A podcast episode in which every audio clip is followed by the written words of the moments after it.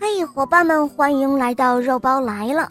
今天我们继续收听《金鸟》第三集。第二天的早晨，他再一次被送上了法庭。审判结果是判处死刑，但如果他能带来一位远方的美丽公主，就可以免去死刑。金马也归他所有，于是他只好同意了。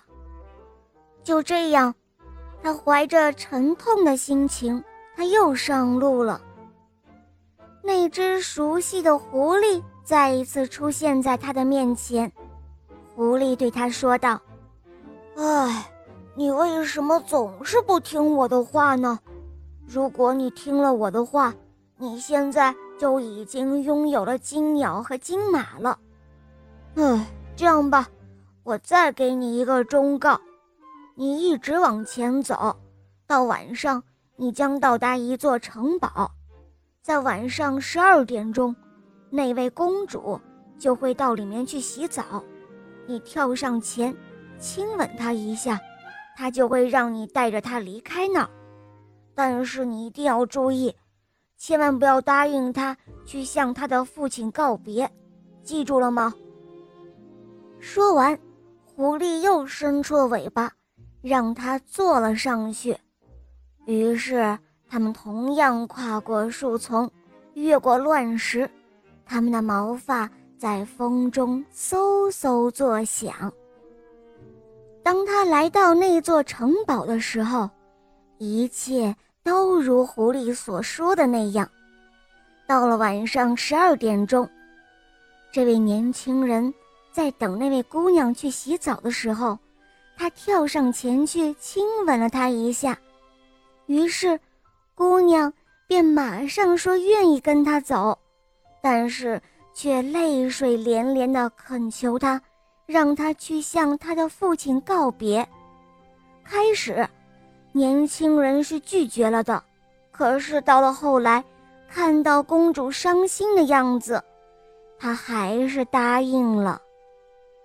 当公主来到父亲的房间时，卫兵们醒了，这样，这个年轻人又成了囚犯。他被带到国王的面前，国王对他说。哼你根本就不可能得到我的女儿，除非你能够在八天之内，把我窗前的那一座挡住我视线的山给挖掉。哇，那座山可真大呀！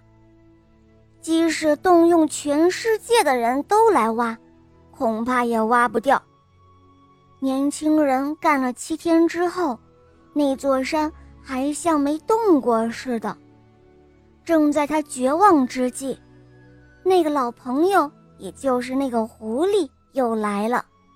狐狸对他说：“唉，多少次了，我让你听我的忠告，可你总是不听。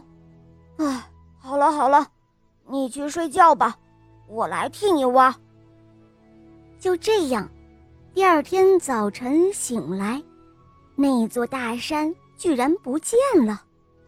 年轻人高兴地来到了国王面前，他告诉他，那座山已经被挖掉了，他现在应该把公主带走，公主可以许配给他了。国王来到窗前一看，哦，大山果然不见了，于是国王不得不信守诺言，让这位年轻人和公主离去。路上。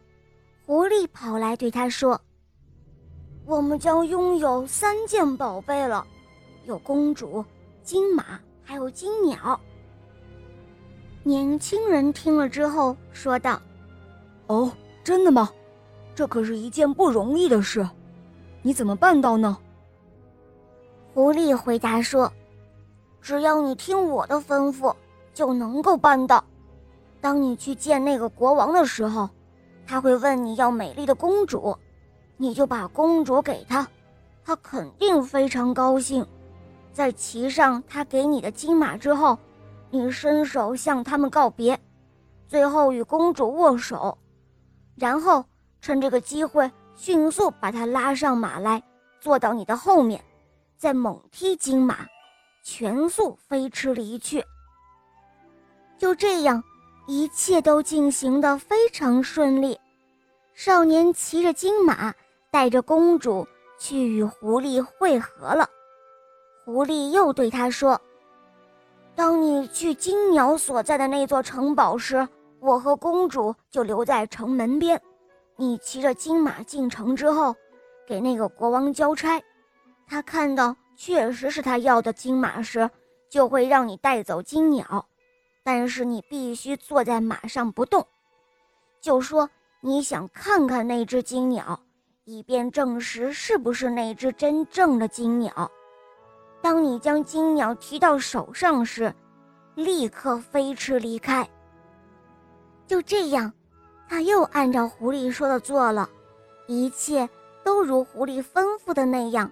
他带着金鸟出了城堡，和公主。还有狐狸后，他们策马来到了一片大树林。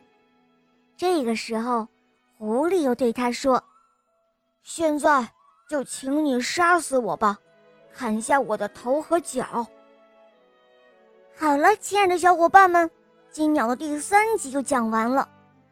狐狸让年轻人杀死自己，并且砍掉自己的手和脚，你们说？年轻人会这样做吗？狐狸可是帮助他很多次哦。明天同一时间继续收听《金鸟》第四集，一起来揭开这个秘密哦。好了，小伙伴们，更多好听的故事，不要忘记在公众号搜索“肉包来了”，加入我，关注我哟，么么哒。